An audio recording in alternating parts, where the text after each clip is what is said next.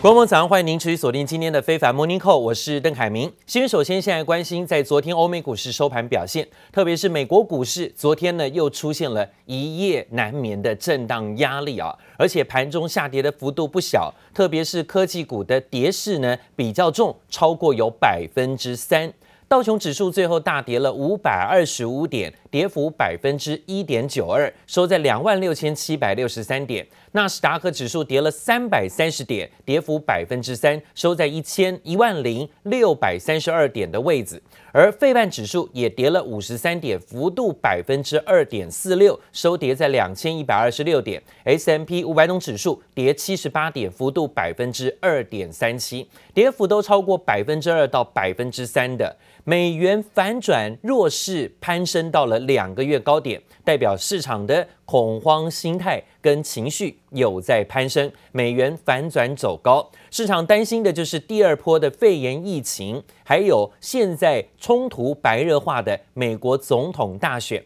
美股昨天又再次大跌，出现卖压，纳斯达克指数重挫超过百分之三，道琼指数更大跌超过五百多点。美国累计确诊人数已经逼近七百万人，这统计啊，死亡人数是超过二十万人的。但是这样的疫情，川普似乎呢是对于这样的灾情刻意淡化，不想多谈。而在昨天呢，美国科技股的下跌幅度颇重，在下跌当中跌比较多的是特斯拉，跌幅高达百分之十。国民钢铁跟苹果，还有包括 NVIDIA 跟超微，跌幅都超过百分之四以上到百分之六不等。英特尔跟德仪也下挫，跌幅超过百分之二。比较抗跌的是推特跟美光。但是呢，如果以这些热门股来检视啊，从高点拉回修正，现在有蛮多个股是跌幅超过百分之二十。百分之二十就是在美股当中啊，市场认为从多转空的。所谓扭转熊的讯号啊，这便能遁入熊市的个股了。从包括特斯拉高点回档修正，跌幅高达百分之二十三；苹果电脑也大跌了百分之二十，超微跌幅也接近百分之十九。国民钢铁跟 NVIDIA 也都是最近呢高点回档修正，跌幅超过百分之十五的相关个股，而且都是重要的龙头科技股啊。另外呢，讲到全球新冠疫情的肆虐，疫情严重的美国死亡人数又攀上新高，突破了二十万人，这高估于全球死亡人数的五分之一，居然占有五分之一的死亡人数在美国。美国总统川普却对这样的灾情啊，一直或避讳不谈，怕呢是影响倒数一个多月的选举行情吗？目前看到了，美国总统却说哦，自己做得很好，否则呢，这死亡人数可能会更高，会超过两百五十万甚至三百万人。此外呢，在联合国大会的视讯演说当中，他还特别甩锅，直接点名说是中国造成的，说呢，这个疫情中国要负一大半的责任。我们永远不称霸，不扩张，不谋求势力范围。无意跟任何国家打冷战、热战。As we pursue this bright future, we must hold accountable the nation which unleashed this plague onto the world, China.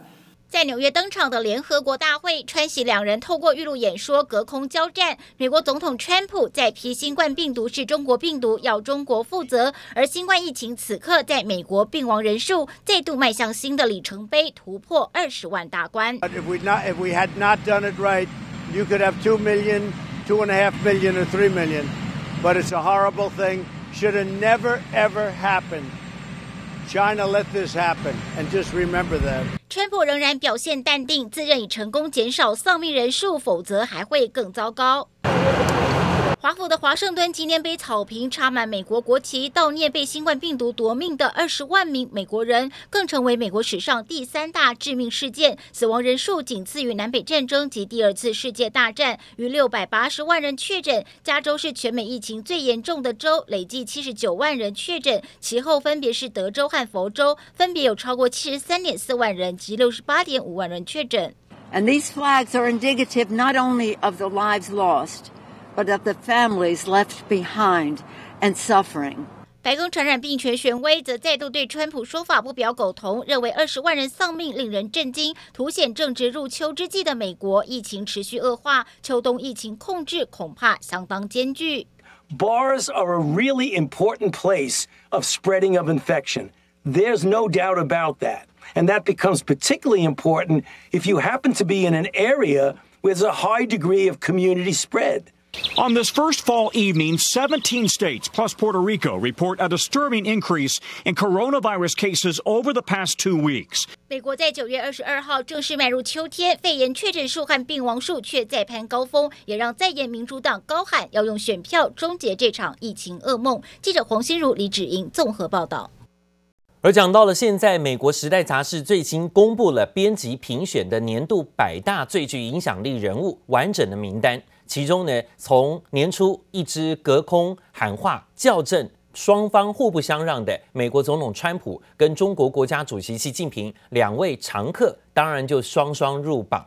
但是《时代》杂志对两人的评价都相当负面，包括指控习近平在新疆搞集中营，甚至所谓的香港反中示威的镇压事件。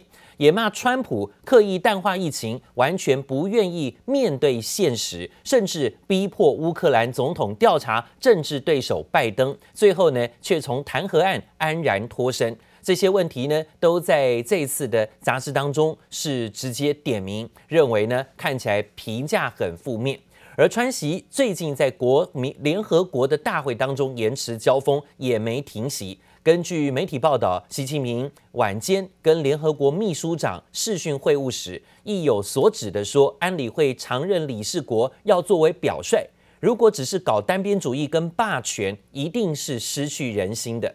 而美国无疑就是常任理事国最具影响力的成员，现在习近平态度也强硬起来，直接在联合国向联合国来告美国的洋状。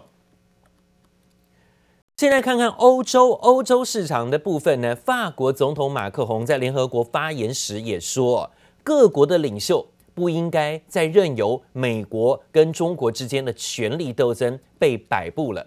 无论这两强在全球分量有多重，各国都不需要在一场双人舞当中退而求其次，在无能共同体中当个可悲的悲观者、旁观者。那马克宏呼吁其他国家必须凝聚现代的新共识，来应应全球的各项挑战。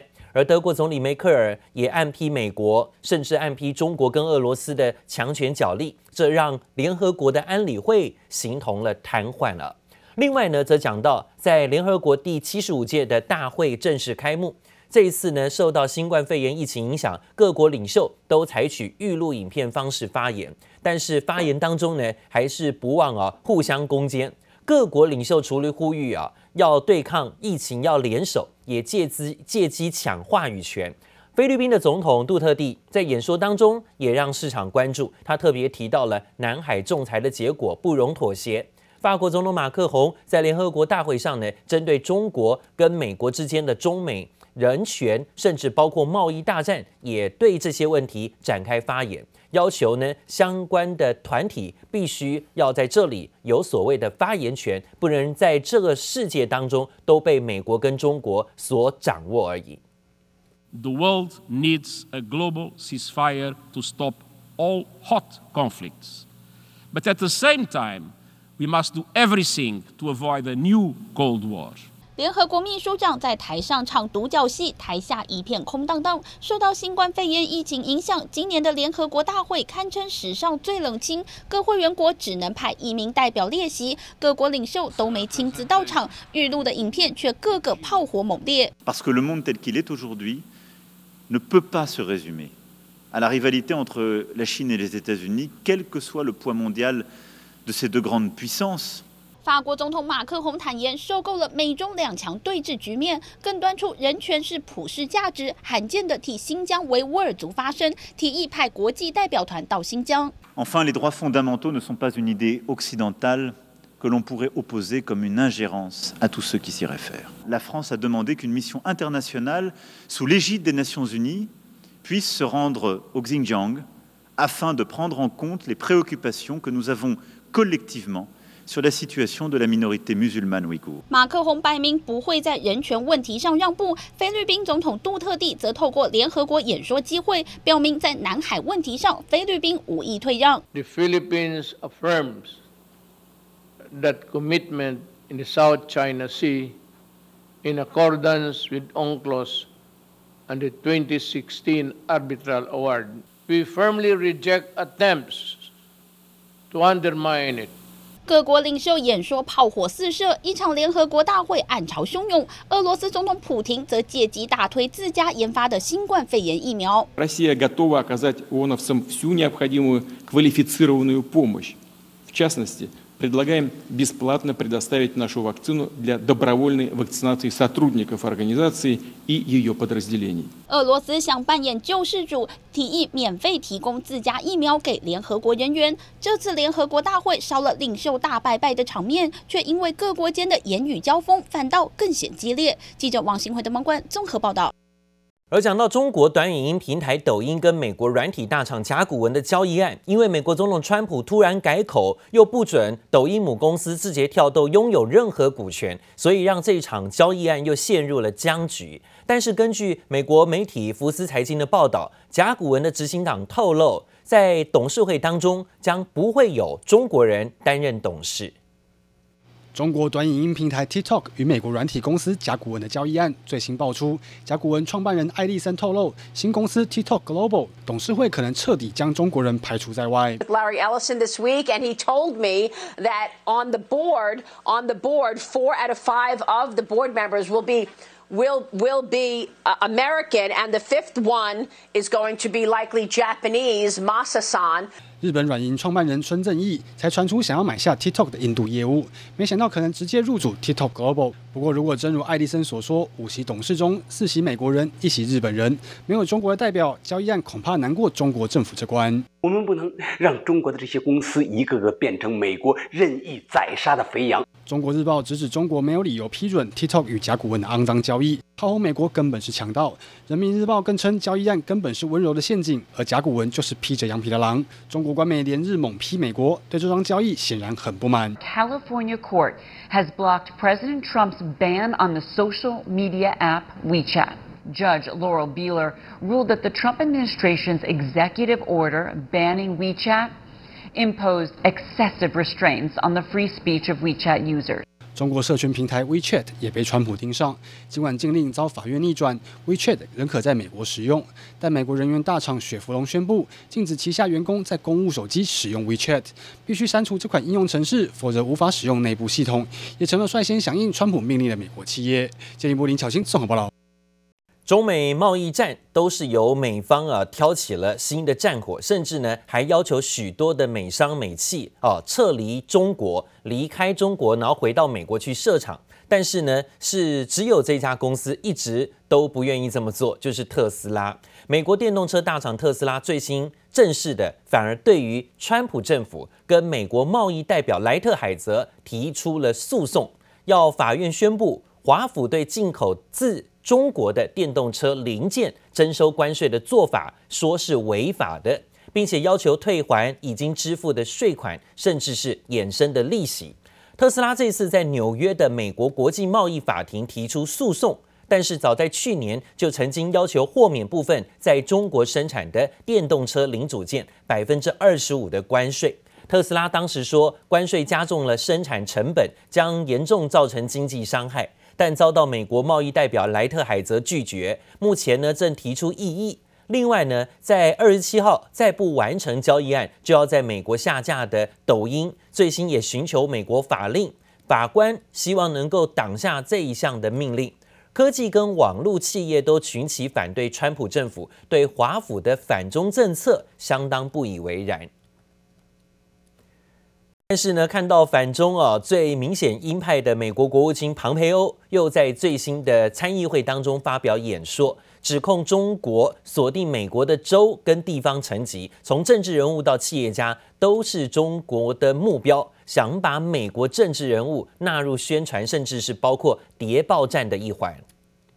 Look, the federal government can't police every bit of this predatory and coercive behavior. We need your help. Know that if you're offered a trip to China when the pandemic travel restrictions restrictions are lifted, that you should ask who's paying for the trip and if that person is linked directly or indirectly to the Chinese Communist Party. 庞培欧又点名，在美国的美中人民友好协会跟中国和平统一促进会都可能跟中国中央统一战线工作部有关， 企图对美国的学校、甚至商业团体，还有地方政治人物施加影响力，要大家提防中国的外交官呢、他说呢，这可能是北京的大外宣跟间谍活动。